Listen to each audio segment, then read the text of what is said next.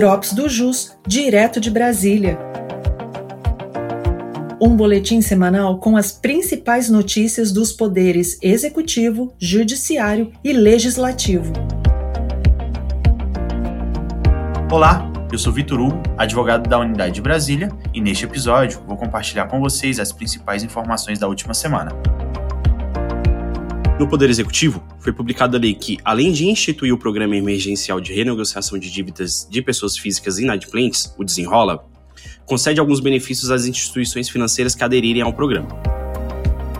A Receita Federal do Brasil publicou instrução normativa que dispõe sobre a apresentação da Declaração de Débitos e Créditos Tributários Federais, a DCTF, e a DCTF Web, bem como alterou outra instrução normativa que consolidou as normas sobre a apuração, a cobrança, a fiscalização, a arrecadação e a administração da contribuição para o PIS-PASEB. Procuradoria-Geral da Fazenda Nacional, a PGFN, publicou edital que prorroga o prazo de adesão para negociações com diversos benefícios, tais como entrada facilitada, descontos, prazo alongado para pagamento e uso de precatórios federais para amortizar ou liquidar saldo devedor negociado. A adesão está disponível no portal Regularize até 28 de dezembro. No Poder Judiciário, nesta segunda-feira, dia 2 do 9, a segunda turma do Superior Tribunal de Justiça finalizou o julgamento do recurso especial que discute a aplicação ou não das regras da Instrução Normativa 243 de 2002 na apuração dos preços de transferência utilizando o método de preço de revenda menos lucro, chamado PRL. A turma, à unanimidade, negou o provimento ao recurso especial do contribuinte. Segundo o relator, o ministro Francisco Falcão, a aplicação das regras da instrução normativa garantem que os fatos geradores de obrigações tributárias não escapem ao poder tributante por força da alocação de lucros promovidos por contribuintes dotados de projeções empresariais internacionais. Por fim, afirmou que a instrução normativa consubstanciou a correta interpretação da legislação, sem que houvesse indevida majoração do tributo. A fórmula de cálculo prevista em lei detalhada na instrução normativa atende à finalidade consagrada pelo sistema do preço de transferência. O posicionamento da segunda turma diverge do entendimento da primeira turma. Isso porque, em outubro de 2022, a primeira turma reconheceu a ilegalidade da mesma norma na parte que fixa o método do PLR 60 na apuração de preços de transferência. Segundo o ministro Gurgel de Faria, a metodologia adotada ofende o princípio da legalidade, uma vez que extrapola os limites legais, o que resultou em majoração da carga tributária suportada pelo contribuinte.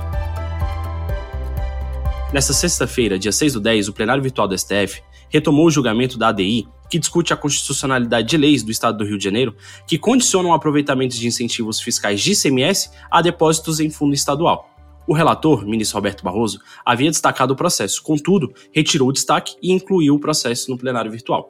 No julgamento iniciado, na sexta-feira, o relator replicou seu voto anteriormente juntado, no sentido de dar procedência parcial à ADI, declarando a constitucionalidade das leis que criaram o Fundo Estadual de Equilíbrio Fiscal e, posteriormente, o Fundo Orçamentário Temporário que são fundos de emergência atípicos, os quais obrigam as empresas que recebem benefícios e incentivos fiscais a depositar nesses fundos 10% do valor total concedido. No entanto, o ministro destacou que é necessário conferir interpretação, conforme a Constituição, às leis questionadas, devendo, assim, afastar as possibilidades das receitas dos fundos serem vinculadas a algum programa governamental específico e respeitada a não cumulatividade do ICMS relativo ao depósito instituído, sendo garantido ao contribuinte a possibilidade de aproveitamento dos créditos referentes aos valores depositados. Apesar de não constar ainda o voto do ministro André Mendonça, em assentado anterior, o ministro divergiu parcialmente do relator, Segundo o ministro, há inconstitucionalidade formal nas leis instituidoras dos fundos e dos respectivos decretos regulamentadores, pois esses diplomas concederam e prorrogaram indevidamente benefício fiscal de ICMS.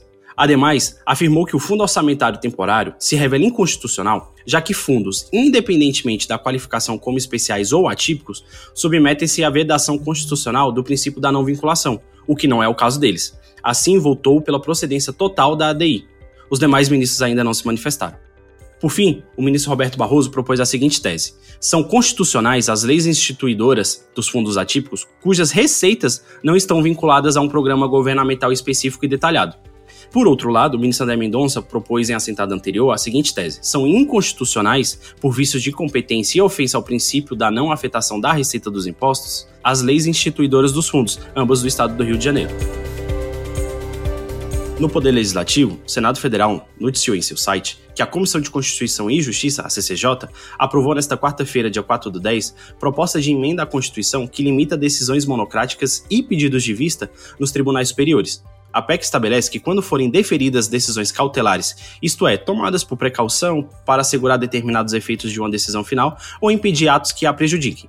A PEC estabelece que quando forem deferidas decisões cautelares em ações que peçam a declaração de inconstitucionalidade de lei ou ato ou questionem descumprimento de preceito fundamental, o mérito da ação deve ser julgado em até seis meses.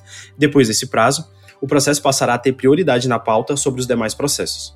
Ademais, a PEC 8 de 2021 também estabelece que pedidos de vista, prazo para estudar um determinado processo, devem ser concedidos coletivamente e por prazo máximo de seis meses. Um segundo prazo poderá vir a ser concedido coletivamente, mas limitado a três meses. Após tal prazo, o processo será incluído com prioridade na pauta de julgamentos. O Senado Federal publicou ainda em seu site a propositora da PEC 51 de 2023, que restringe a 15 anos os mandatos dos ministros do STF, a proposta promove ainda modificações do processo de escolha dos membros dessa corte e demais tribunais superiores.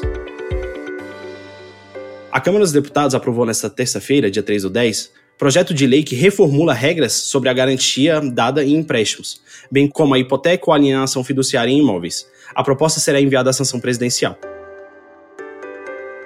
Por fim, o Congresso Nacional promulgou nesta terça-feira a emenda constitucional número 130, que possibilita a permuta entre juízes estaduais de diferentes tribunais. A ideia da emenda constitucional é permitir a troca entre juízes estaduais de comarca de igual entrância nas esferas da justiça estadual, federal ou do trabalho. Antes da emenda constitucional, se os juízes estaduais quisessem realizar a mudança para outro estado, era necessária a aprovação em novo concurso.